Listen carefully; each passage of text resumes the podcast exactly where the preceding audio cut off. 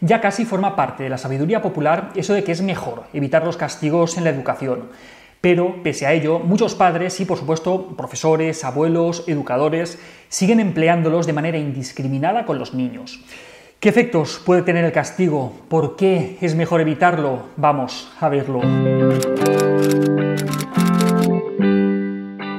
Con el tiempo se ha tendido a priorizar el empleo de refuerzos por encima de los castigos.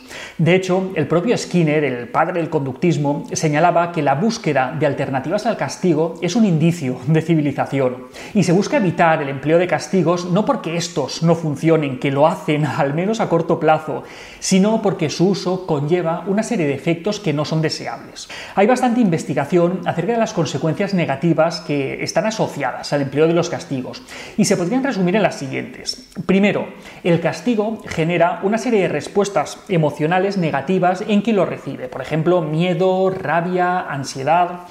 Segundo, genera un modelo negativo de conducta que más adelante se puede tender a imitar.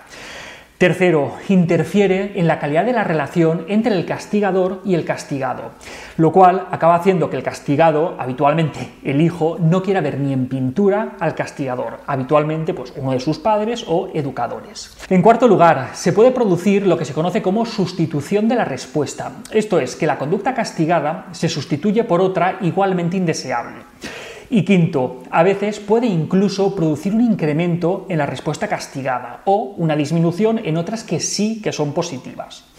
Por todos estos motivos, actualmente se prefiere evitar el empleo del castigo en pro de otras técnicas de conducta basadas en el refuerzo o en la extinción. Pero ojo, Todas estas consecuencias que estamos diciendo no se limitan, como pueda parecer, al empleo del castigo físico, sino de cualquier tipo de castigo, como por ejemplo de la retirada de privilegios, el clásico, mm, pues te quedas sin lo que sea. Pues eso, no estamos hablando solamente del castigo físico. Este tipo de castigos, la retirada de privilegios, el te quedas sin, es el tipo de castigo que más suelen emplear los padres y, aunque parecen mucho más razonables que otros castigos más severos y con los que la mayoría de la gente no está de acuerdo, tampoco se libran de algunos problemas. Por ejemplo, no suelen guardar relación con la conducta que, se pretende corregir. No son contingentes, esto es, que, que no se aplican inmediatamente después de la conducta y no requieren realmente un esfuerzo por parte del niño. Por ejemplo, ¿Qué tiene que ver? Que haya derramado la leche con que no baja al parque. O que haya pegado a un niño en el parque con que se quede sin ver la tele. Son cosas que no tienen nada que ver las unas con las otras, son desproporcionadas y aparte no se aplican de manera inmediata. Pero además del tipo de castigo que se apliquen, otro problema es la frecuencia con la que se utilizan los castigos. Porque cuando se hace en exceso, además, pues acaba perdiendo fuerza y los niños se hacen insensibles a estos. La de padres que acuden a consulta diciendo, es que le hemos quitado la tele, la tablet, sus juguetes favoritos, le hemos dejado sin parque, es que se lo hemos quitado todo, pero es que parece que le da igual. Y es que a veces parece que el fin del castigo sea fastidiar al niño para que aprenda, ya sea en forma de dolor físico o emocional, como si el valor educativo dependiera del grado en el que sufre el niño. No, no es así. Por eso a veces los padres llegan a ridiculizar o a humillar a los hijos con el objetivo de que estos aprendan. Y sí, pues la verdad es que sí, que aprenden, pero quizá no aprenden lo que sus padres quieren que aprendan. Porque este tipo de medidas lo que acaban promoviendo es la rabia en el niño y la rabia no le lleva precisamente a pensar en querer portarse bien y hacer bien las cosas. Otro problema es que el castigo en muchas ocasiones es algo improvisado, que se hace en caliente. Por esto muchas veces se acaba reduciendo a una situación en la que los padres se enfadan, pierden los papeles, gritan y, acaban aplicándole a sus hijos una consecuencia desproporcionada y impulsiva, como una pequeña venganza.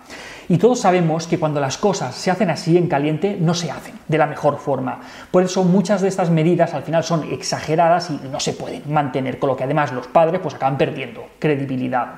Y esto puede alimentar en el niño la idea de que total da igual lo que haga y da igual lo que mis padres digan, porque al final nunca pasa nada. Y esto tampoco es bueno.